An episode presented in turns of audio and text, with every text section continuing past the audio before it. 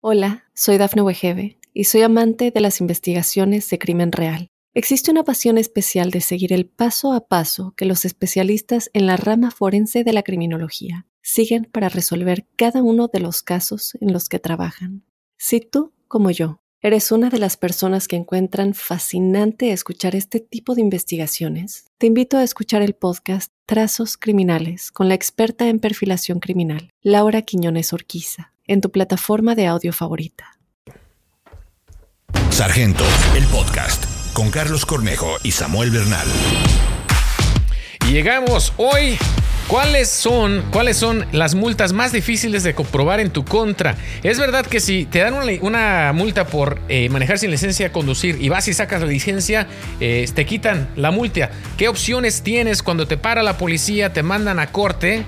Eh, ¿Qué es lo que te puede comprobar en sí un policía? ¿Qué evidencia se usa en tu contra? Vamos a hablar un poquito de eso el día de hoy y otros temas que nos va a compartir aquí Sammy. ¿Cómo estás? Bien, gracias. Vamos también a platicar de tráfico humano, cómo detectar si tal vez alguien está siendo víctima de tráfico humano. También quiero que nos platiques de los motociclistas, esos que se meten y eh, nos ponen ahí a sufrir eh, cómo los maneja la policía. Y eh, que nos platiques de tu viaje a Guatemala. Es que esta tacita, la trajiste de allá. De Guatemala. De Guatemala. Así es. Entonces vamos rapidito con lo primero, dijo el otro, y luego lo segundo. primero que nada, cuando uno recibe una multa por cualquier cosa de tráfico, obviamente si tú pagas el ticket, no te tienen que comprobar nada. Entonces, lo que les quiero explicar es cuáles las multas que son más difíciles de comprobar. Ah, entonces, por ejemplo, eh, las personas que tienen una multa por exceso de velocidad, depende eh, cómo haya medido la velocidad del oficial de que si puedes ganar en corte o no. Entonces, digamos, aquí en Colorado, las multas eh, de velocidad van de una milla a cuatro millas por hora. arriba del límite. Ajá. De 5 a 9, de 10 a 19, de 20 a 24 y de 25 en adelante. ¿Ok? Entonces, digamos, si te para un policía y vas a 10 sobre el límite, digamos, el límite es 65 y te para el policía porque ibas a 75 millas por hora y el policía está usando un radar el policía debe, si dice su radar 75 millas por hora, de, si el policía estaba estacionado, el radar tiene un margen de error de una milla más o menos, más o menos, y te tiene que dar ese margen de error. Entonces, si dice que vas a 75, es posible que tú vas a 74. La razón que esto es importante es por eso eh, hay de 5 a 9 millas por hora sobre el límite. Eh, solamente me parece que son dos puntos en tu contra. Si vas de 10 a 19 son 4. ¿Ok? Y eso se va a quedar en tu récord. Entonces, por eso es importante. Eso, simplemente si vas justo a eso y es 75, tú puedes argumentar, ¿verdad? Dependiendo. El oficial, para que sea válido, tiene que ah, haber revisado su radar antes y después de la parada de tráfico. Ok, y eso se tiene que, el, oficial tiene que comprobar eso si vas a corte, que eh, revisó y que los eh, se usan normalmente unos eh, aparatitos que hacen ruido, unos forks, unos tuning forks, ah, que dan una cierta frecuencia. Se tiene que revisar el radar antes y después. Luego. ¿Y queda registrada una memoria? No, pero el oficial tiene que testificar con qué lo hizo ah, y más o menos cuándo y de qué forma. Entonces se tiene que verificar que el radar está funcionando, primero. Segundo, el oficial tiene que hacer una estimación visual. Eh, tercero, tiene que confirmar con el radar y tiene que tener un eh, sonido constante. Eh, se prefiere de 3 a 5 segundos porque también tiene que tener audio. Y ese ruido dice... Muchos de los oficiales les enfada este ruido y lo apagan, pero todos utilizan el radar. ¿ok? La razón que le estoy diciendo esto es que porque si recibes una multa de alta velocidad, normalmente lo que les digo es de que si ya cometiste el crimen, mejor paga el ticket. Pero digamos, ya eh, si recibes estos cuatro puntos, se suspende tu licencia, ¿verdad? Uno depende de la licencia para poder manejar. Y eso te puede afectar la vida muy fuerte, ¿no? Entonces dices, ok, eh, esta a lo mejor voy a tener que ir a argumentarla. Entonces, lo que te estoy diciendo Ese que es no es tan cuando ya sencillo. estás en el... Lo recomiendas cuando ya de plano se les va a vencer, ya están en el límite del... Sí, sí. O primero, maneja bien, por favor. ¿verdad? En primer lugar. tarde o temprano te van a estar siguiendo, agarrando y agarrando y vas a perder tu licencia. Pero, digamos, eh, te- ya por cualquier motivo te distraíste y vas 10. Porque si vas a 10 o a 19 es lo mismo. Sigue estando dentro en de la ese multa. rango. Entonces, ok. Luego dicen, "Ah, pero ¿cómo voy a comprobar lo oficial? Porque Eh, si no queda registrado, no queda puede decir, no, sí, vas más rápido, nomás porque me cae Sí, mal. bueno, y, y lo que vamos, obviamente, que también el oficial tiene que tener un nivel de integridad para poder decir eso, pero cuando se empiezan a preguntar esas cosas en corte, es donde es importante. Entonces, el oficial tiene que haber registrado que el radar estaba funcionando bien, ¿ok? No tienes que comprobar tu inocencia, ellos tienen que cobrar tu culpabilidad. Entonces, cuando el oficial va a testificar, él tiene, si no testifica de estas cosas, no existió, no pasó y se tira el, ticket, ¿ok? Entonces, tiene que revisar el, el radar antes y después. Tiene que tener, hacer una visión o un estimado visual. Tiene que decir, yo vi tu carro y estimé que ibas a 75 millas por hora. Después confirmé con mi radar que decía 75 millas por hora. Después escuché audio claro identificando el- la detección del radar para asegurarnos que no había interferencia, porque si el audio está prendido de interferencia, en vez de escucharse el pip, se escucha... Otra vez. Eh, eh, y eso quiere decir que puede haber interferencia, ¿ok? El clima a veces, eh, dependiendo cómo esté, otros objetos pueden interferir con, eh, con el radar un poco. Entonces, eh, que escuchó. Allí es donde muchos, la mayoría de los oficiales, apagan este ruido porque los enfada. Les molesta. Pero si no escuchan eso, es suficiente para tirar tu ticket, para que, se, que, que te quiten el cargo. Eh, aparte de eso, te digo de 3 a 5 segundos. ah, y ah, cuando, eh, este, obviamente, eh, tiene todo esto, el oficial tiene que testificarlo. Entonces, cuando ya vas a corte a batallar y dices, sí, ibas a- del radar decía 75 millas por hora, pero se le olvidó uno de esos pasos a seguir, ya no es válida esa, eh, eh, esa velocidad a la cual te cargaron, el, el ticket se va a la basura. O lo otro que dice, si hizo todo correcto y dice 75 millas por hora, ah, hay un margen de Y si el oficial se está moviendo, hay un margen de error de 2 millas. Entonces, es posible que tú vas a 73, que ya son 8 millas, entonces por lo menos se reduce eh, eh, la multa. Entonces ya en vez de 4 puntos son 2. entonces, es importante saber todas estas cosas porque es la forma que se puede comprobar, eh, obviamente, mucho es basado al testimonio del oficial. Depende. Si el oficial usó un radar también es un poco diferente las cosas que tienen que hacer. El, láser, perdón. Si usas el láser, antes de ir a, usar el láser, así como tuvo que revisar el radar, tiene que revisar el láser. El láser se tiene que eh, revisar en dos puntos que tengan eh, una distancia medida previamente que está establecida. Entonces, porque el láser mide distancia, separa el oficial y confirma que el láser está leyendo esas dos Contan distancias. así como la pistolita láser. Ujú. Antes de usarla necesitan hacer eso y después también. Entonces, si el oficial no hace esos dos chequeos, no importa si leyó bien o no leyó, eh, ¿qué pasó, Job? No, no, no. Una manera de confirmar eso puede ser al oficial enseñar, por ejemplo, la medida a la cámara que ellos mismos traen. O sea, una manera como el- del oficial poder confirmar el, el hecho de decir, ah, mira, estaba a 75, 80. Sí. Lo muestras a la cámara. Es una manera de evidencia de, un policía. Sí, pero a lo que voy es de que aunque tenga una foto de, porque hay, hay veces de radares que se están midiendo eso, si no hizo el, re- el chequeo del láser antes, esa es, esa, No es eh, válido, no es válido. Y el radar tiene una manera que puedas confirmar de que se hizo antes y después. O sea, se No. queda un registro. O No. sea, simplemente es nomás porque... Tiene que, tiene que registrar oficial- el oficial. Ujú, ujú. Ok.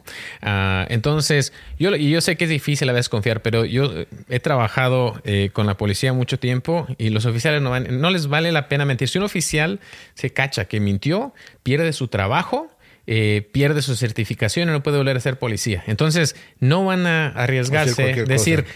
No, sí lo revisé y a lo mejor hay algo que pueda comprobar en las cámaras de la policía o algo así, que puede decir a dónde lo revisaste y eso, y pierde su trabajo por una multa de tráfico. Entonces el oficial va a decir, sabes que no, no lo revisé No o no me acuerdo o lo que sea.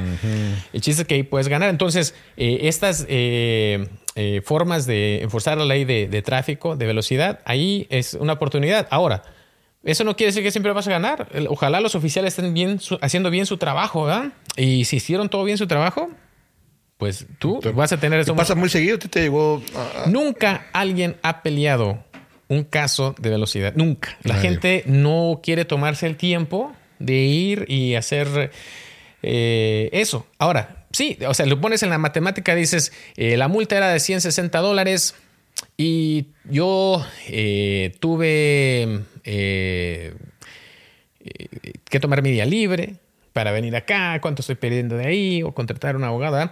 Pero si vas a perder tu licencia, eh, es cuando podría valer la pena ir a la corte, si no, no. ¿Qué otro caso es fácil de pelear en corte? Ah, ok. Ah, los otros eh, casos que normalmente son fáciles de pelear en corte, y esto es lo que la gente nada más no los. Nunca va.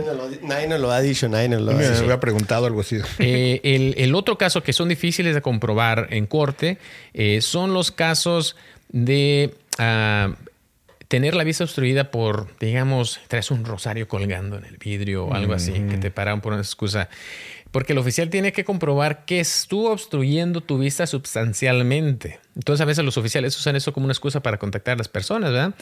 Lo que tenemos que recordar es de que, digamos, el oficial te para porque tienes un rosario colgando. Un zapatito. Y después resulta que tienes tu licencia suspendida y resulta que tienes tu niño sin cinturón y ahora Sí, es raro decirlo de esta forma porque no quiero que manejen con licencia suspendida, no quiero que usen su cinturón de seguridad, pero para dar un ejemplo, si tú vas a corte y ganas o argumentas que la razón que te paró el oficial no fue válida, todo lo demás se va a la basura. Oh, descalifican todo el resto aunque De hecho, si estás DUI, si estás tomando bajo la influencia del alcohol y la razón que te para el oficial no, no es sostenida como válida, todo lo demás se va a la basura. Entonces, si vas, vas borracho, traes drogas, traes este, los niños sin el cinturón y tal, eso, la licencia suspendida y todo lo demás, porque la razón que el oficial te paró no fue válida, todo lo demás, no importa lo que sea, se va a la basura. Entonces, es recomendable siempre preguntar al principio, ¿podría saber por qué me está deteniendo? Ah, sí, o sea, el oficial te tiene que, eh, dar. Y, no importa, esto no es para argumentarlo en el momento que el oficial te está deteniendo, ¿ok? Esto es para argumentarlo cuando ya vas en corte. Ok, nada más para ser claros. Eh, no, no vas a matar ahí. Entonces, eso es otro. Y lo otro es los vidrios estrellados. A veces los oficiales te paran porque tienes un vidrio estrellado y hay una línea allá que, dices, ah, ya está. Eh, eso no se está obstruyendo la vista. Entonces, eh, tiene que estar verdaderamente el vidrio estrellado, estrellado, que no puedas ver o que esté causando un problema de seguridad o integridad del vehículo. Ah, pero a veces los oficiales hacen contactos con una línea pequeñita. Entonces tú, eh, el argumento obviamente es de que no se está obstruyendo la vista. Y es algo que tiene que testificar el oficial de qué forma te está obstruyendo la vista, ¿no? Y eso de que diga, eh, es que me pegó el, a lo mejor puede rebotar la luz del sol o algo así, eh, no ha funcionado. Normalmente esos casos cambian porque alguien es arrestado por algo más serio. Y entonces se van los mm. abogados a atacar la razón de contacto. Pero en general la gente no. O sea, te da una multa del oficial y pues te vas y la aceptas. Y la mayoría de las veces sí. O sea, es el oficial, aunque la gente dice, no, ya no iba, sí iba recio. o sea, tú sabes que ibas mal, ¿no?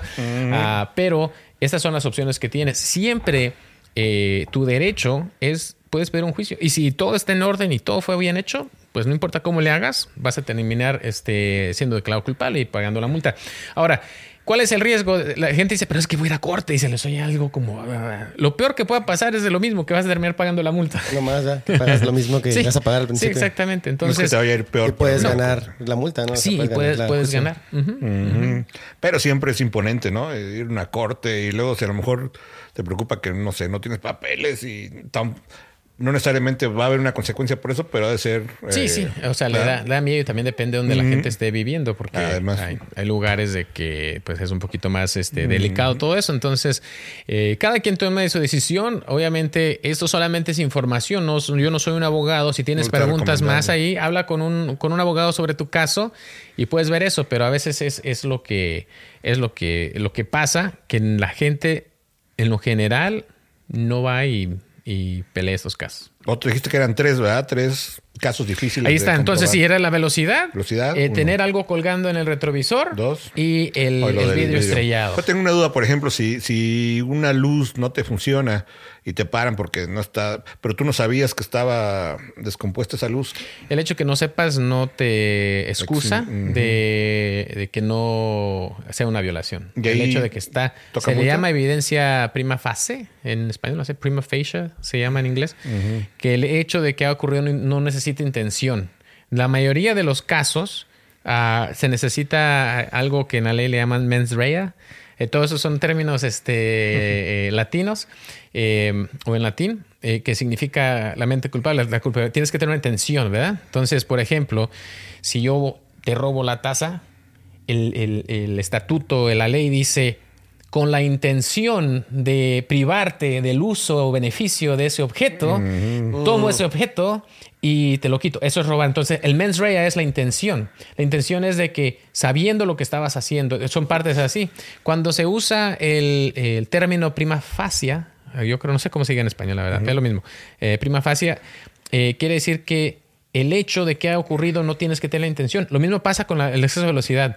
No necesitas intención de ir a exceso de velocidad. el hecho de que vas a exceso de velocidad es una violación. Lo mismo con tus luces. No sé si me metí muy a profundo a lo que es este eh, la ley. La cosa, eso, ¿Y es grave? ¿Puede ser una multa? No, son, son multas menores. ¿Sí? O sea, por ejemplo, todo lo que tenga que ver con el equipo no va a tener puntos contra tu licencia. Lo que va a usar puntos contra tu licencia en lo general eh, va a ser... Eh, acciones que estás donde estás conduciendo, la forma que conduces, exceso de velocidad, pasarte una luz, pasarte un alto, uh, la forma que estás manejando.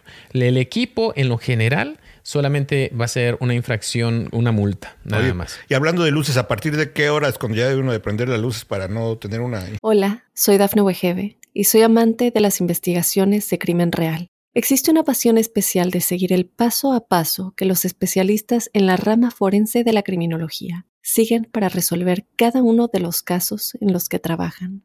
Si tú, como yo, eres una de las personas que encuentran fascinante escuchar este tipo de investigaciones, te invito a escuchar el podcast Trazos Criminales con la experta en perfilación criminal, Laura Quiñones Orquiza, en tu plataforma de audio favorita. Caesars Sportsbook is the only sportsbook app with Caesars rewards. That means win or lose, every bet brings you closer to the types of perks only Caesars can offer, like hotel stays at over 50 iconic destinations, bonus bets, daily profit boosts, tickets to the game, dining, and so much more. Whether you're a new or existing customer, Caesars Sportsbook is always rewarding. Must be 21. Gambling problem? Call 1 800 Gambler. Caesars Sportsbook. Don't just spectate, participate. Dental Associates of Northern Virginia redefine what it means to visit the dentist. Get top quality personalized support from committed experts who prioritize the well being and satisfaction of you and your family. Care is centered on a highly personalized treatment plan backed by the trust and support of long lasting relationships. Schedule your next appointment by visiting dental1-va.com slash offer slash SiriusXM. La ley indica que cuando hay visibilidad menos de mil, me, mil pies de distancia, entonces no importa si es en el día, pero si el clima se está poniendo feo y hay, la visibilidad reduce menos de mil pies, tienes que hacerlo. Cuando uh -huh. se mete el sol y antes de salir el sol tienen que estar prendidas tus luces. Mm, incluso yo he visto que recomiendan que para que no te metas en problemas, no importa la hora del día, que las lleves prendidas y... y la mayoría de los carros tienen ahora una Ya, función automática. además, Mi, mi carro tiene prendido todo el tiempo la luz. Así es, o sea, Sí, sí. todo el tiempo está prendido. Ah, luego, también los carros tienen una luz secreta.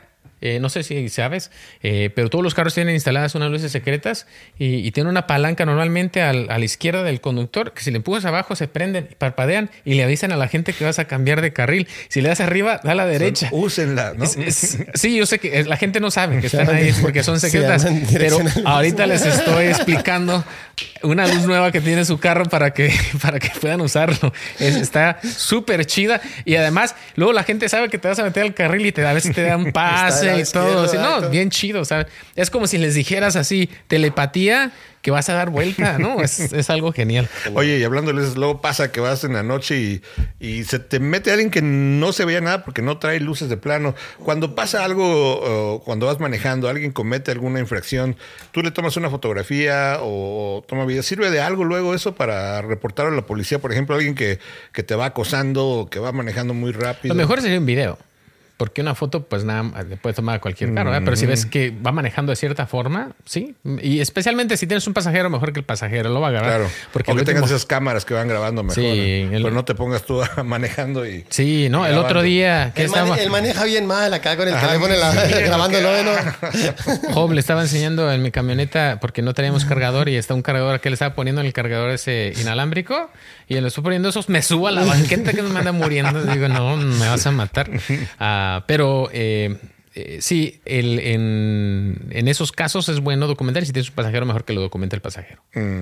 ¿Te ha llegado que te manda alguien un video reportando a alguien o no? Sí, o sea, sí, ah, sí pasa. A la gente llama porque él está manejando muy loco. Y luego te contactas con ellos y dices, si lo tengo grabado, perfecto, perfecto. Especialmente si, si se alcanza a ver el conductor, mucho mejor. Y las placas, ¿no? Registrar las placas, ¿no? Sí. Pues obviamente de hacer la denuncia completa, ¿no? Si uno contacta ese vehículo, lo que quieres es poder eh, verificar. Ahora, esa persona tiene el derecho a que le comprueben lo que se está Claro, diciendo, está ¿no? haciendo. Entonces, una de las cosas es, ¿es el mismo vehículo? Segundo, ¿es el mismo conductor? Porque si lo contactas tres horas después, ¿qué te garantiza que no cambió de conductor? Y ahora lo difícil es que normalmente hablas con la persona y dices, oye, ¿qué has hecho esta mañana? ¿De dónde viniste? No, vine de, de, no sé, de punto A a punto B a esta hora. Ok, ese está echando, por eso dice el derecho a permanecer callado. Pero también puedo decir, yo no contesto preguntas. Y al no contestar preguntas, ¿tú cómo puedes comprobar que es el mismo conductor? Bueno, cuando lo graban y ahí se ve la carota y el nopal aquí, Es una prueba. quiere decir que fue el sargento Cornejo. Ojo. Ándale. ¿Dónde? No, Creo que era ¿cuál era? este. No. Estamos como los juegos de memoria. Ándale. Ese. Otra vez. Y era el sargento Cornejo. Ah. La falla. Oye, con esto de las placas, tengo una pregunta. ¿Por qué cuando se toman fotografías de un carro, luego le borran las placas? ¿Está prohibido poner en una foto? ¿No se recomienda? Pues el acceso a las placas está todo el mundo, ¿no? Pues vas caminando. Pues te vas- vayas, ver, vas a ¿no? ver. Sí, de hecho eso me preguntó mi hermano el otro día también. Ah, Eh, y si luego lo, quieres- pues, es que uno lo, lo comienza a imitar, luego yo también lo hago, digo, "Ay, no voy a ser Yo, yo prohibido". cuando puse el carro en venta me decía todo el mundo, tapen las placas y yo, "Ah, así lo La ve subí. todo el mundo en la calle. sí, todo el mundo así lo subí. O sea, Si es carro robado, sí, te, te No, sí, recomiendo. sí, sí, sí. Sí pasa así. Una vez, mira, estuvimos, tuvimos un caso de un carro robado en Walmart. Alguien se metió, robó a una camioneta y este, pues nosotros fuimos, vimos que se, se vio una camioneta, la metimos en el sistema, ¿no? Y hay, hay detectores de placas alrededor. Y tuvimos que la última vez estaba yendo hacia el este, pero de ahí para allá se nos perdió en los, en los detectores de placas. Entonces no sabíamos dónde se había ido. Y nos llaman como tres días después los dueños. Y ellos pusieron más investigación que nosotros. Dice, encontré mi camioneta, la están vendiendo en Texas, la están publicando en Facebook. La razón que se dio cuenta es porque placas. sus placas y sus cosas ahí. Entonces llamamos a Texas, un oficial fue, oye, sí, yo quiero comprar esta camioneta y ¡zas! Entonces, eh, sí, o sea, eh, como tip, si te roban tu carro, búscalo en, en internet, a lo mejor lo están vendiendo por ahí. Si vas a comprar carro, asegúrate de tener el título inmediatamente. Eh, y hablando de esto de carros y de ventas, primero, eh, yo no sé, la gente por qué hace eso y después se arrepienten, ¿ok? Primero que nada, no puedes quedarte con las placas. No te puede decir el dueño, te presto las placas y en tres meses le sacas. si eres el dueño, evítate el problema de todos los problemas que te pueden meter eh, simplemente por eh, que lo traiga otra persona. Y otro es contra la ley. En cuanto vendes el carro, las placas son falsas ya en este nuevo carro eh, que se transferió. Entonces no se puede quedar con las placas. Tienes que quedártelas tú. No se las des. Según, no puedes decirle, ah, este, voy a transferirte el seguro tampoco. Si vendiste el carro, el carro ya no es tuyo. Eh, debe este, la nueva persona eh, tomar eso. Eh, tercero, asegúrate de tener el título en ese momento. No sabes cuántas personas me han hablado. ¿Sabes qué? Es que compré un carro hace seis meses. Ya no sé dónde está el vato que me lo vendió. Ya no tengo su número. Me quedó el título y no tengo el título. Y la, la mayoría de las veces el carro no es robado, pero de vez en cuando sí. Pero el chiste es de que ah, ahora ya no lo puedes registrar porque no tienes el título. Entonces, el título, ahora, si, si vas a hacer un préstamo, ya ves el banco, por ejemplo, si vas a agarrar un préstamo para un carro, no te dan el título, ¿no? Puedes hacer esa forma si estás eh, financiándole el carro a la persona. Lo que se hace es que se pone un algo que se llama un lien. ¿Sabes qué cómo se dice lien en español? No. Un, Un lien- término, un término o algo así. Un, Oh, un préstamo dicen. eh, un No, lien es un- es, eh, Una cláusula. eh, ¿Cómo dice en Un, español? un cosito. Es un cosito. Eh, eh, te, te explico cómo funciona. Cuando le pones un lien, ya sea a una propiedad, a un vehículo o algo así, ese no se puede transferir sin que la persona quite ese reclamo. Entonces, Oh, le pones un reclamo al título que dice, ah, ok, el- se le vendió este carro a, a Samuel y Samuel puede registrarlo, puede hacer todo, pero si lo tratas de vender, ese título no se puede transferir hasta que firme la persona que tiene ese lien. El lien. mm. Entonces se le, se le llama un lien holder. Lo mismo se pueden poner con propiedad, digamos, eh, construyo mi casa y Como le debo, pagaré.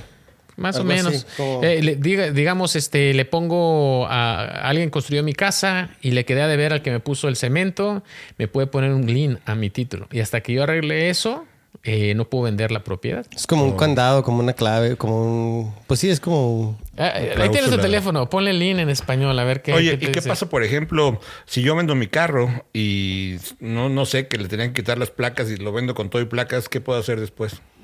Si vendes. Darlas de baja, ¿no? Sí, las puedes dar de baja. Eh, en sí ya quebrantaste la ley. Si eh, Por haber vendido quisiera- mi carro con placas, Sí, sí. Tú tienes que quedártelas. la Ah, quitas y la y si no sabía y En las ese dejo. instante, pues lo mismo que hablamos de la luz fundida, ¿no? La ignorancia de la ley no te hace exento a la ley. Ah, pero lo, lo puedes ir y puedes darlo de baja. Nada más que el problema es que la placa física todavía la tiene, ¿no?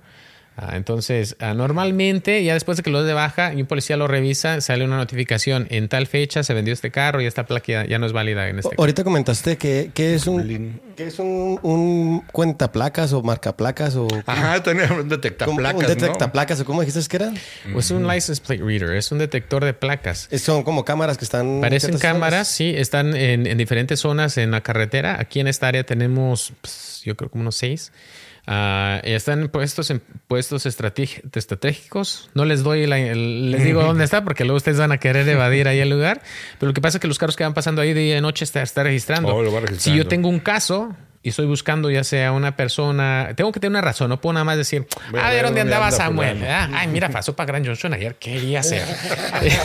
¿Qué andabas haciendo? Eh, eh, eh, pero tienes que tener caso, ¿no? Y ya teniendo el caso que estás investigando como un carro robado, excelente ejemplo. Pones la placa y te sale y está conectada a una red de detectores de placas de todo el país. Entonces puedo baja- bajarlo a un área geográfica o puedo expandirlo al estado o puedo ponerlo en todo el país. Eh, en un tiempo esto fue muy controversial por eh, esto de, de cosas de privacidad, ¿no? Y eso, entonces eh, hay, hay varias este, cosas que tienes que hacer. Te digo, no puedes nada más ir a checar. Siempre te va a pedir número de caso, siempre te va a pedir la razón por qué estás revisando y se puede hacer eh, cada cuánto tiempo se hace un como un tipo inventario de quiénes están. Entonces nada más tenemos un oficial que siempre está revisando y un friego de placas. Ahora, esto mismo detector de placas tenemos un sistema en la computadora que si pasa una persona con una orden de arresto, un carro robado, algo que esté detallado, sale una alarma. El problema, mira, la otra vez lo que pasó, eh, estaba un carro que me parece que las placas eran así como 1, 3, 4 A, T, O. ¿verdad? Y sale ¿Ateo? un ateo. Y sale carro robado. Entonces, un oficial va, encuentra ese vehículo. El carro robado era un, un carrito pequeño rojo. El que estaba viendo era un Subaru azul. Entonces, acá, hijo, pues no, como que no. Pero de todos modos lo, lo para, ¿no? Y aquí como que tengo un carro robado y bla, bla. Pues resulta que el O era un cero. Entonces no verificó eso y le puso un susto a este. Entonces también a veces tenemos que tener cuidado porque a veces las cosas se parecen y pueden... No, olvídate, se tuvo que hacer un cambio de ropa. El oficial por la regañada que le pusieron. Am, Y ya pero que mencionaba lo de grabar o cuando te pasan frente a ti infracciones. no contesté tu pregunta, pero no te la contesto y Oh, me haces esta. Eh, no, no hay ninguna ley que prohíba publicar lo que se ve en público. Eh, sobre Mm, las placas. las placas Entonces, si tú quieres en Facebook. privacidad, mm, está muy bien. Si dices no quiero que la gente sepa que este es mi carro, pero pues lo estás también poniendo. Pero no es ilegal. Ok, Mm. Procedimos. ok. La otra. eh, es muy común ver a motociclistas metiéndose por todos lados. ¿Un motociclista debe seguir exactamente las reglas de los autos o no? Sí puede ir así como rebasando. Eh, un motociclista debe seguir hasta alguien en una bicicleta. Si está en la carretera, tiene que seguir todas las leyes de tráfico de la misma forma de un vehículo. La única diferencia es que, por ejemplo, una, una moto pueden ir dos motos juntas en el mismo carril, no más caben. de eso, sí, este, caminando ahí, no más. No pueden ir tres, no pueden ir cuatro más, Dos. pueden ir dos en par. Eh, pero aparte de eso, Todo eh, lo mismo. la- sí, eh, otras diferencias, por ejemplo, es de que se necesita usar lentes de protección si estás manejando una motocicleta, ah, que no necesitas en un carro porque tienes un parabrisas. Si no, pero el Pero carro, moto sí. la, mo- la moto no necesita parabrisas, el carro sí está requerido de tener un parabrisas. ¿Casco deben traer o no es ¿A qué, obligatorio? era, era lo que iba a preguntar. ¿A qué se debe que aquí no es obligatorio traer casco? La ley no lo requiere. Depende del Eh, estado. un adulto no, re- no requiere, un menor sí tiene que tener casco, pero el estado no. Sí hay estados que cambian. Ok. Hola, soy Dafne Wegebe y soy amante de las investigaciones de crimen real. Existe una pasión especial de seguir el paso a paso que los especialistas en la rama forense de la criminología siguen para resolver cada uno de los casos en los que trabajan. Si tú, como yo, eres una de las personas que encuentran fascinante escuchar este tipo de investigaciones, te invito a escuchar el podcast Trazos Criminales con la experta en perfilación criminal, Laura Quiñones Orquiza, en tu plataforma de audio favorita. Caesar's Sportsbook is the only sportsbook app with Caesar's rewards. That means win or lose, every bet brings you closer to the types of perks only Caesars can offer, like hotel stays at over 50 iconic destinations, bonus bets, daily profit boosts, tickets to the game, dining, and so much more. Whether you're a new or existing customer, Caesars Sportsbook is always rewarding. Must be 21. Gambling problem? Call 1 800 Gambler. Caesars Sportsbook. Don't just spectate, participate. Dental Associates of Northern Virginia redefine what it means to visit the dentist. Get top quality personalized support from committed experts who prioritize the well being and satisfaction of you and your family. Care is centered on a highly personalized treatment plan backed by the trust and support of long lasting relationships. Schedule your next appointment by visiting dental1-va.com slash offer slash SiriusXM. Y es muy común que tengan motocicletas. Casi no he visto. ¿Será porque los dejan rápido a las patrullas? Sí, o- sí, para uno. El problema es que cuando detectan la, que hay una patrulla, normalmente no andan haciendo Mm. eso.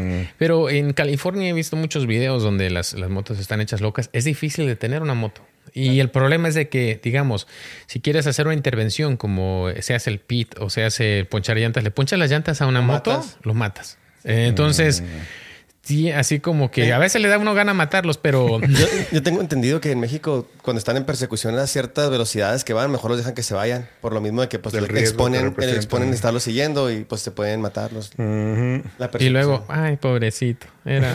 Y Y después, son ah, gente. eh, eh, La verdad, y se los digo, si eres uno de esos, de, me caes bien gordo. No seas así. Eh, porque estás poniendo en riesgo tu vida. Aquí pasa seguido, de que están manejando una. Se matan. Al instante terminan muertos, pero no sé si es la adrenalina o qué, pero en lo general este, se, se paran esas persecuciones porque son muy peligrosas. Eh, Entonces no vale la Persecuciones. pena. El otro día mi esposa acá bien picada. ¿Quién sabe qué le estaba preguntando? Y ella de... Espérame, espérame. Estoy viendo una persecución en TikTok. Pensó que estaba en vivo, pero no. Más bien lo ponen como en vivo, pero está gra- Oye, qué impresionantes. ¿eh? Hay unas que, que parecen de película y...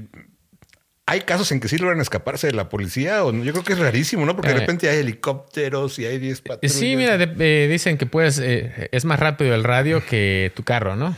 O sea, cuando tú ya vas allá y hay otra patrulla allá, ¿no?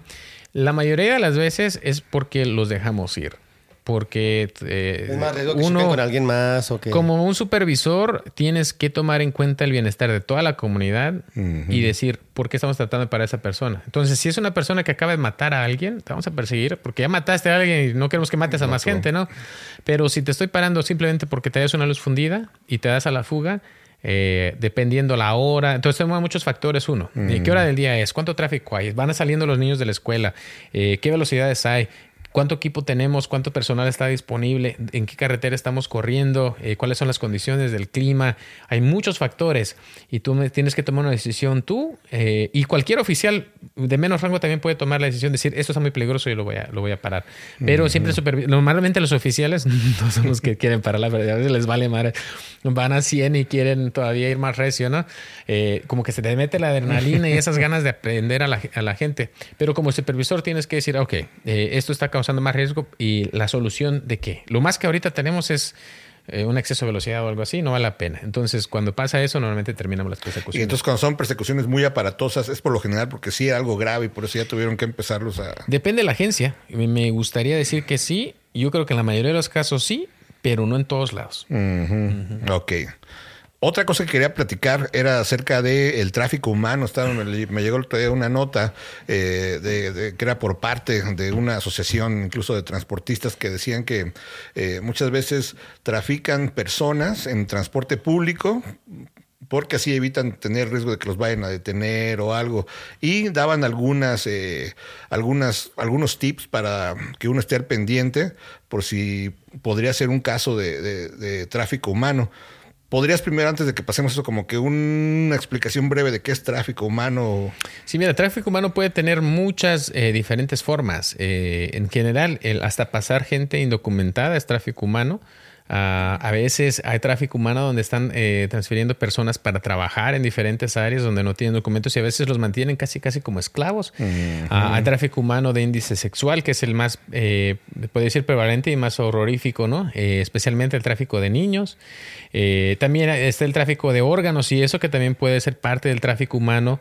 normalmente tiene que ver con unas personas que están Ah, de una forma u otra en contra de su voluntad, siendo transferidas a diferentes lugares por diferentes razones, normalmente eh, bajo algún tipo de organización, unas personas así. Entonces, los jóvenes, eh, nosotros a veces pensamos que, que todas las personas o los jóvenes que son eh, prostituidos, digamos así, vienen de otros países y los traen acá. Y muchas veces es algo local también que está pasando. Entonces, mm. pero en general, eso va a ser el tráfico humano, donde las personas la están eh, teniendo para que hagan algún tipo de labor, ya sea física o sexual o, o qué sé yo, en contra de su voluntad. Ah, ok. Y fíjate, el Departamento de Estado de Estados Unidos eh, calcula que hay 25 millones de víctimas a nivel mundial en, tráfico humano. hay muchos casos y pues, tratan de hacer campañas para que la gente estemos al pendiente de si hay algo que podría ser como una bandera roja ¿no? de tráfico humano. Uno es, por ejemplo, dicen que cuando están cambiando a alguien mucho de un vehículo a otro, esa puede ser una bandera roja. Otro, cuando van con alguien y la otra persona con la que van como que no habla y todo lo tiene que responder el, el que va con esa persona. Otra que la persona con quien están traficando muchas veces no trae, eh, no trae una bolsa o una cartera, ¿no? Como que está dependiendo mucho de quien la trae.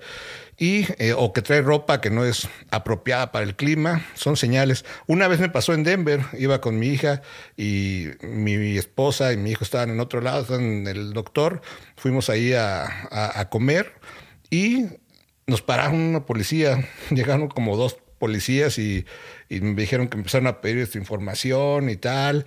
Eh, y pues yo la di. Entonces noté que estaban pensando que podía ser caso de, un sospechoso de tráfico humano porque iba con, con mi niña, ¿no? Y este y nos empezaron a preguntar, le preguntaban a ella quién era yo, y preguntaban a mí quién era ella, me pidieron identificación y todo, y bueno, ya al final todo bien, se fueron. Eh, y después me enteré que sí hacen eso a veces, eh, pero te sacan de onda de repente. Hay, hay eh, una organización que se dedica a entrenar a oficiales para esto y diferentes eh, agencias de ley tienen oficiales entrenados y unos asignados a, a detectar eso. Entonces, en paradas de tráfico, estar poniendo atención de los niños, de cómo están vestidos, de cómo están interactuando. Simplemente un, hola, ¿cómo estás? ¿Cómo te llamas? Y cuando no sienten que no pueden contestar o con quién vienes, es, o sea, ¿quiénes, ¿quiénes ellos? ¿Cómo se llaman? Ah, puedes detectar mucho, así se han recuperado muchos niños. Lo otro, por ejemplo, si tú tienes, digamos, eh, eres un empleado, eres dueño de alguna tienda o de abarrotes o lo que sea, y entran y normalmente eh, somos, siempre nos da una espinita. Es raro que entre, se ve, se, ve raro. Se ve raro. Nada más que la mayoría de la gente dice, pues, mm, pues ni modo que vaya a ser un escándalo, ¿no? Pero siempre, o sea, puedes, puedes, este, digamos, tienes una tienda y entran niños y, estás sintiendo una interacción rara entre los padres y eso. Hola, empiezas a, a lo mejor le ofreces un dulce, le dices, ah, mira, ¿cómo te llamas? O cómo se llama él, o cómo se llaman, qué son de ustedes, son sus hijos. Puedes ayudar mucho en eso. cuando los niños no saben quiénes son o les da miedo hablar. Ahora, normalmente los niños son, son tímidos cuando están pequeños, ¿no? Pero tú vas a notar una diferencia en la forma y, luego como los ven de que no pueden hablar. Y si son más grandes, son jóvenes. Y, no se nota que ellos no pueden comprar nada por su cuenta y que dependen de esta, de esta persona. Normalmente también hay una eh, sentido de que a lo mejor siempre dejan a alguien en, el vehículo ah, y es una persona la que entra. Nada más estar, estar poniendo atención y, reportar. ¿Sabes? Lo, lo, peor que pasa cuando reportes es que no pase nada. A lo mejor te equivocaste y no hay nada raro. a lo mejor nomás es Samuel traficando niños o a lo mejor, quién sabe pero no pierdes nada. Al contrario, hay una oportunidad que puedas ayudar a rescatar personas, porque acabas de decir 25 millones es un montón.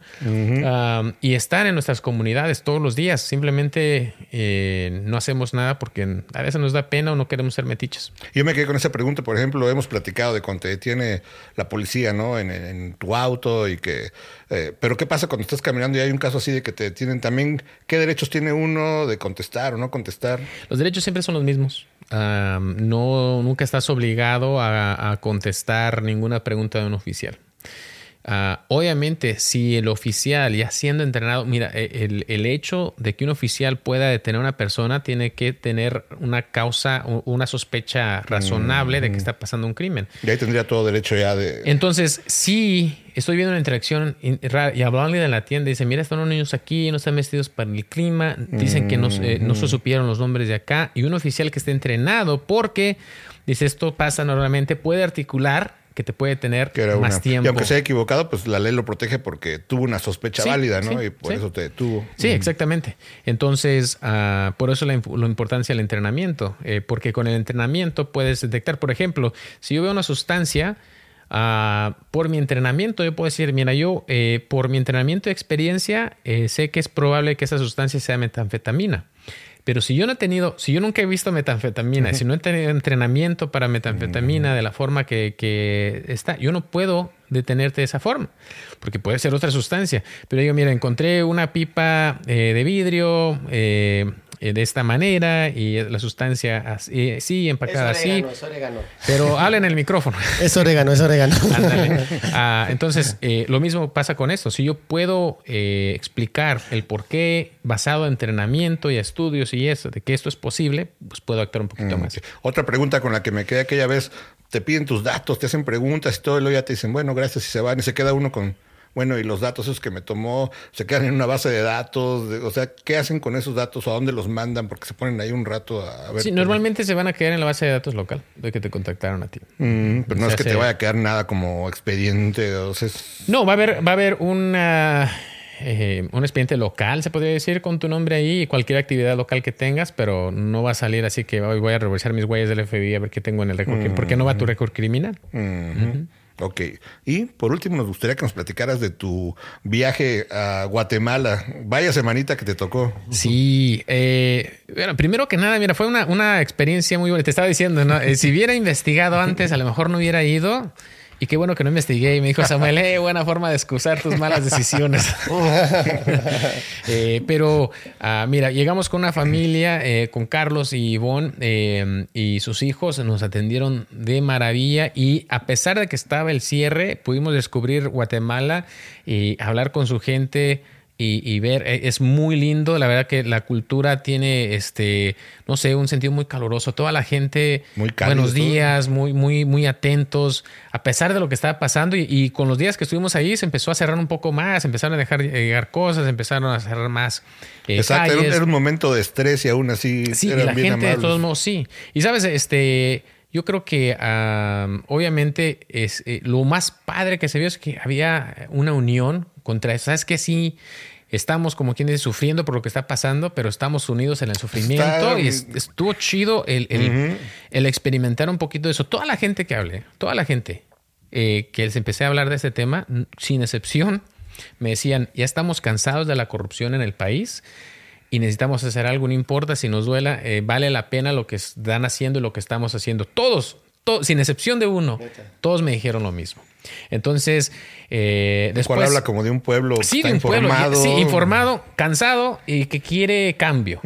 Y es- estuve escuchando el discurso que dio el, el presidente ya casi cuando tenía una semana de cierre, que fue la primera vez que habló, y según él que porque quería tener todos los, los eh, hechos no bien así, eh, muy divisivo. En vez de decir, ¿sabes qué? Escucho al pueblo, así como que ustedes están equivocados, nada más es un montoncito de gente que está haciendo eso y están quebrantando la ley por hacer estos cierres y vamos a usar el poder del ejecutivo, ¿no? Para, para limpiar esto, porque pues mucha gente no está pudiendo recibir sus cosas y se está tirando basura y, y o sea, completamente desconectado de la realidad de lo que está pasando en su pueblo. Y digo, no, pues con razón está la gente así.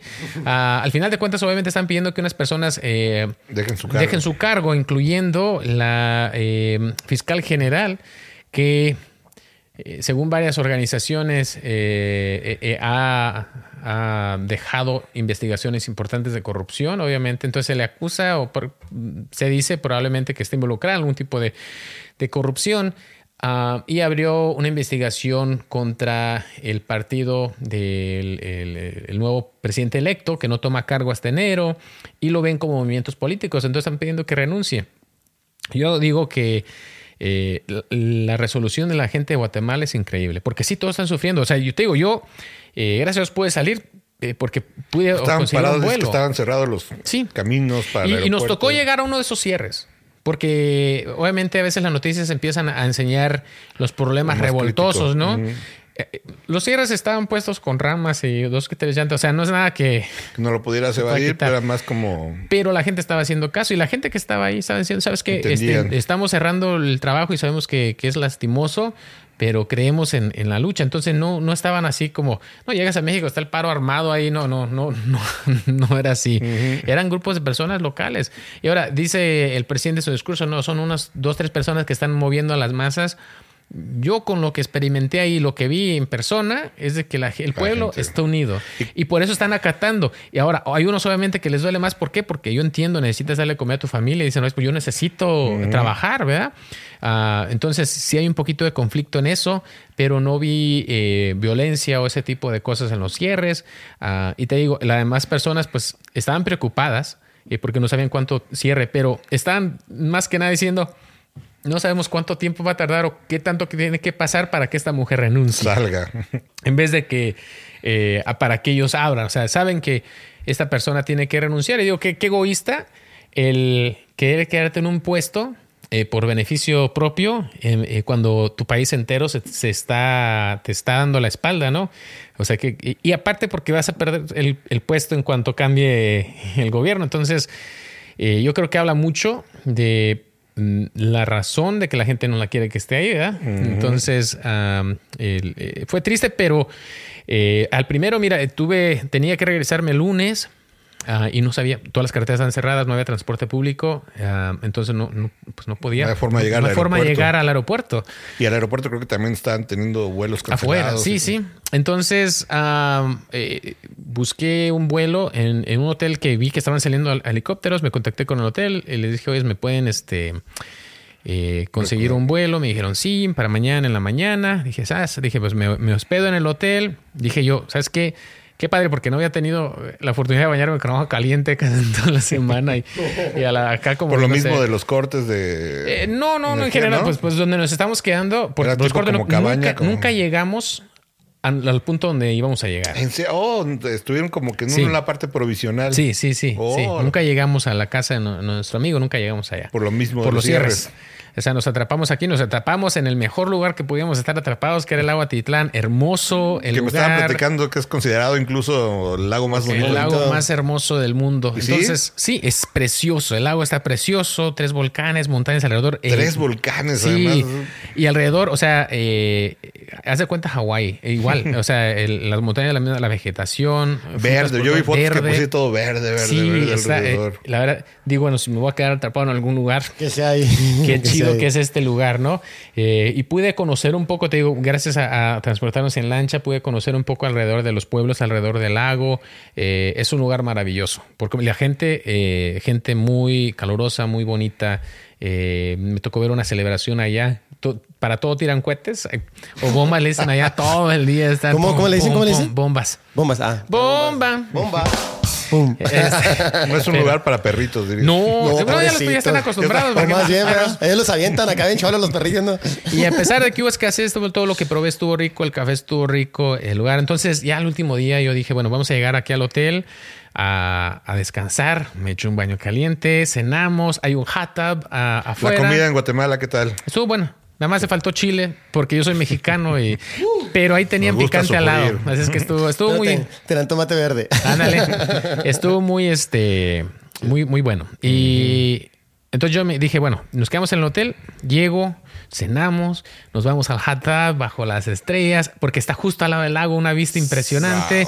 Dije, bien padre, y en la mañana nos vamos al helicóptero. El otro día sales como James Bond, ¿no? Así, Sí, dije, no, Mm, Entonces, este, ahorita le pongo allá después el auto, el, el- el helicóptero. El helicóptero. Llego, todas las luces del hotel estaban apagadas. Hay un guarda diciendo que no, no, para acá no. Llegamos en lancha ya de noche y no llego, oye, pues venimos a hospedarnos aquí. Les había hablado, pero dijeron, no, no reserves en línea, llegue y aquí te hacemos un walk-in. Dijo, ah, se van a esperar aquí, está bien. Bajamos. eh, El hotel ya tenía varios días sin electricidad. Música entonces. de- La de suspenso. Ah, No se acerquen, no se acerquen. Carlos, soy el sargento. ándale, algo así. Ándale. 500 balazos. Sargento. Ah, bueno, entonces llegamos ahí, está eh, oscuro, eh, el restaurante está cerrado. No habíamos cenado porque teníamos Ay. pensado. Ya habíamos, ya habíamos llegado a este hotel anteriormente, como el segundo día que estamos ahí, y pues todavía había electricidad, estaba todo muy padre. Entonces me imaginé el hot tub estaba igual. prendido, un hot tub grande afuera, el agua caliente, ¿no? Pues eso ya estaba apagado. Estaban, eh, usa- estaban usando una planta para poder generar electricidad, pero pues estaban tratando de ahorrar lo más posible. No tenían muchos huéspedes, entonces ya iban a cerrar el restaurante. Pero a pesar de eso, llegamos y nos dijeron, ¿saben qué? Seamos restaurante, pero ahorita si gustan les hacemos unos sándwiches de cenar, entren acá. Y estaba así con las velitas, bien padre, eh, el, todo el restaurante para nosotros del hotel.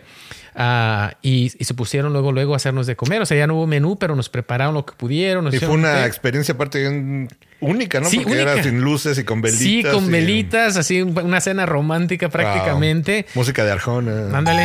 Ah, no, Ay, o sea, ay, no. ay, ay. Digo, por lo de Guatemala. Señora de las cuatro décadas. este, pero eh, eh, nos atendieron lo mejor que pudieron. Eh, en las habitaciones le digo, oye, pues es que la verdad, pues, quisiera, quería agua caliente, pero no- eh, todo está frío acá afuera. Dijo, no, ahorita vamos, lo podemos encender mientras se bañan, luego lo vamos a apagar. A cierta hora vamos a apagar las luces porque estamos tratando de conservar energía, estamos tratando Los de mantenerlo más porque no sabemos si vamos a tener que cerrar el hotel si continúa así. Y por es porque en el área tampoco ya no le estaban vendiendo suministros, ya no le estaban vendiendo diésel, tenían más o menos que esconderse para tratar de, de agarrar lo necesario. Pero en lo que cupo, este, nos atendieron de maravilla. Había unos jardines ahí también muy bonitos. ah, y pues así pasó. Entonces en la mañana eh, o sea, el restaurante lo cerraron temprano, pero todavía está funcionando. Entonces, a la mañana ya había café, ya estaba el menú abierto para el desayuno ah, y todo. Y el helicóptero ya se llega a las 6 de la mañana. Primero dijo a las seis y media, y luego dijo no, a las ocho y media. Entonces dije, bueno, pues no, el vuelo yo lo tenía a las 2 de la tarde. Entonces es como 25 minutos de vuelo en, helicóptero hacia el aeropuerto. Dije, bueno, está bien. Luego a las 9, luego a las 10, luego a las 11. Y en eso han llegado helicópteros a recoger otra gente de otras, de otras empresas. Y pues cada helicóptero que llega así como que, ay, ya vienen por mí. No, no, vienen por mí. No. Ay, sí, ay, sí. Ah, y pasa, eh, llegan las 11 y yo, yo así como que, oye, pues ¿dónde está? Dijo, no, es que tuvimos problemas con una de las naves, entonces estamos tratando de buscar otra. Bueno, dijo, no puedo poder hasta la una. Dije, ya pues, Ya perdí mi vuelo. dije, pues voy a perder mi vuelo. Entonces eh, me pongo a cambiar el vuelo. Dije, estamos, bueno, pues si puedes a la una no hay problema. Yo quiero ya estar, o por lo menos en el aeropuerto, a lo mejor agarro un hotel alrededor y, y ya estar Yo listo vi para el fotos de gente día. dormida ahí en el aeropuerto. Sí, incluso. sí. Yo siempre me duermo en el aeropuerto. Entonces, ah, cuando llegamos a, a la una de la tarde, empieza allá, porque es tiempo de lluvias en el tiempo que estuve ahí. En las mañanas, soleado, despejado. En las tardes, lluvioso. Todos los días. Empieza a cambiar el clima, a la una de la tarde se empieza a poner nublado, el helicóptero ya no puede volar. Me manda una foto el piloto, el rumba ya dijo ya está muy nublado, no, ya no se va a poder hasta mañana. Dije yo, pues, pues ¿qué me queda, no? Pues Ahí hablo con los del hotel y digo, es que pasa, y digo, pues a lo mejor te vamos a cambiarte empresa o algo. Me dijo, no, dice, eres prioridad, mañana a las 6.45, paso. Y dije, pues, bueno, pero estás seguro, digo, porque si no, pues eh, si no vas a poder, pues para buscar por otro lado, ¿no? A lo mejor me voy, por, Burrito. me voy por subterráneo, digo, me voy por submarino, no sé. Eh, ya casi le llamaba Joe para que fuera por mí en mi avión privado, pero este, y eh, bueno, dijimos, bueno, pues ya nos resignamos. Ya había rentado un hotel yo allá en la noche, eh, que tuve que cancelar, gracias a Dios no me cobraron. Y otra vez, otra noche en el mismo hotel acá. Ahora ya teníamos el horario que iban a hacer el restaurante, entonces queríamos comer, ya sabíamos, ¿no? Pedir agua caliente también y, esto. Am, y pasó la noche. Al siguiente día, eh, dijo, vamos a llegar a las 5.45. Pues si llegan a las 5 y media, digo a las 6.45, se llega y nada. ¿A qué hora? Dijo, no, me voy- mm, tuve que hacer un vuelo. Es que hoy amaneció nublado en el aeropuerto. Entonces eh, se pasan las 6 6.45, se pasan las 8, mm, pues ya acá se pasan las 9, se pasan las 10 y yo así como que oh, otra vez me va a Otra volver vez. a pasar. Porque aparte es un gasto cada que cambiabas un vuelo, ¿no? Pues sí, eh, bueno, el, el vuelo no, porque había comprado boleto con cambios sin Oh, cobro. podías- mm. Pero, eh, pues me tengo, tengo que comer más tiempo ahí, tengo que pagar otra noche de hotel. o sea, sí, de que hay gastos, hay gastos. Ah, entonces, ya quedamos este, así como que, híjole, otra vez, pues va a pasar lo mismo, ¿no? Bien Y- sacrificado en el lago. Y así, ay, Pobrecito, no, en una hamaca, acá con un coquito, acá, ¿no? Las, las sombras acá comiendo Gente uvas, ¿no? Ay, está fresco. Caviar. Sargento. Ah, entonces, ah, le vuelvo a mandar un mensaje y dice, ah, ya voy llegando. Llegó como a la, como 5 para las 11. Y pues dijimos, bueno, ya. Entonces ya aterriza, me subo al helicóptero y pues ya volamos Hay video ahí en la página para los que no lo han visto. para la página del. Sargento Carlos Cornejo. Así, hay video del vuelo del Ah, aeropuerto, sí. ujú. Ah, entonces, pues ya pude llegar al aeropuerto, y aterrizamos dentro del aeropuerto, que ves alrededor, salimos muy brevemente y volvimos a entrar, otra vez el chequeo y todo lo demás, ¿no? Eh, suficiente tiempo. Y, y lo otro que tenía miedo es que eh, había rumores de que el combustible se estaba agotando en el Acabando para aeropuerto los para los aviones. Y entonces me había dicho el piloto del helicóptero que para los eh, helicópteros pequeños ya se había acabado. Y para ellos, eh, los helicópteros un poco más grandes le estaban permitiendo, pero solo ya con plan de vuelo y todo el rollo. eh, no le estaban dando nada más que te pones y ya te llenan, ¿no? Ah, pero al parecer, no sé si estaban volando también los aviones con más combustible. El chiste es de que, bueno, me subo al avión y así, hasta que despegue no, no le he librado. Ya despegó y dije, bueno. Ah, pero sabes que, que especialmente con, con la familia de, de Carlos que nos hospedamos allá, eh, eh, fue algo muy bonito. A pesar de que estaba cerrado, sabes que eh, casi no nos dimos cuenta. Nos llevaron a mucho, nos mantenieron entretenidos, nos mantenieron comiendo, nos mantenieron eh, en los ellos conocen todo ahí, entonces, ¿sabes qué? Ahora nos vamos a ir para acá, para acá, para acá. Ah, y te digo, puedes ver estas vistas hermosas todo, todo el día. O sea, en verdad que, que fue muy, este, muy padre. Y la pasamos en lo que cabe muy, muy bien. Ah, que me dan ganas de volver cuando no esté todo cerrado para verdaderamente poder Para disfrutar más. eh, lo, lo que nos faltó ahí, pero fue una experiencia súper. Pues saludos a todos los guatemaltecos que aparte están muy al pendiente. Yo les voy me a decir, sí, yo les voy a decir algo, voy a tomar una posición. Pienso que eh, el pueblo tiene la razón en, en lo que está luchando, simplemente por la unión y el cansancio que se ve en ellos, que están dispuestos a, sufrir, a no trabajar, a lo mejor no proveer para su familia, a ver que se baja su economía. Estaba hablando con una persona que me dice, los sueldos no suben y todo lo más ha subido. Durante este cierre ha subido casi lo doble el precio de todo lo que eh, se vende y se consume aquí pero ya estamos cansados de la corrupción que tiene el gobierno. Entonces yo pienso que ah, cuando empiezas a hablar con suficientes gentes y escuchas la misma historia de todos, el pueblo ya está cansado de eso. Y es hora de que el gobierno ponga atención y en vez de, llegar y empezar a hacer excusas y empezar a apuntar culpas para todos lados, eh, el gobierno al corriente ya perdió la elección, tiene que dejar que entre el nuevo gobierno y, hacerse un lado, especialmente las personas a las cuales el pueblo, ¿sabes qué? No le están pidiendo que los maten, no le están pidiendo que los encarcele, simplemente le están pidiendo que deje el puesto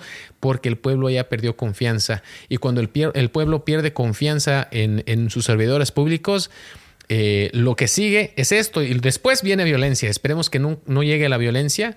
Esperemos de que recapaciten estos servidores públicos y dejen de preocuparse tanto por sus intereses personales y empiecen a preocuparse un poquito más por el pueblo. He dicho. Está dicho. Ojalá que se resuelva todo y gracias a todos nuestros amigos guatemaltecos. Así lo es. Y pues bueno, eso es este el episodio de hoy. Que este. Unas palabras de sabiduría. A ver, este, Sammy. Cuando vayan a Guatemala, disfruten el panorama. Yeah. Ah, Un verso sin esfuerzo, pero Ándale. A ver, eh, Job. Em, los labios de la sabiduría están cerrados, excepto al oído del buen entendedor. ah, ya lo había repetido eso. la Equivalión. pasada. No, no dije esa. no, sí, bueno, no, entonces. Otra, otra. em, es que esa me gusta mucho ese libro. ¿Cuál libro es? Equivalión se llama. Es de Hermes y Mequisto. Em, una frase de Homero. No sé cómo va exactamente, pero dice que em, los obstáculos hacen que saquemos dotes y habilidades que el- en la comodidad nunca hubieran surgido.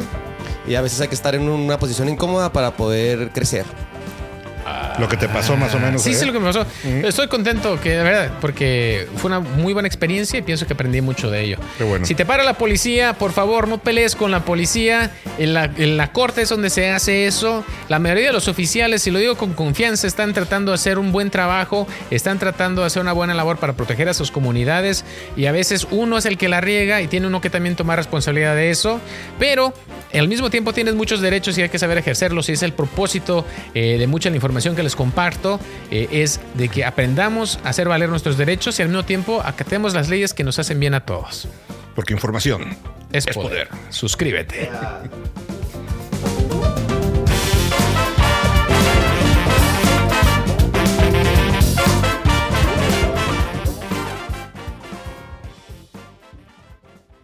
Hola, soy Dafne Wegebe y soy amante de las investigaciones de crimen real. Existe una pasión especial de seguir el paso a paso que los especialistas en la rama forense de la criminología siguen para resolver cada uno de los casos en los que trabajan.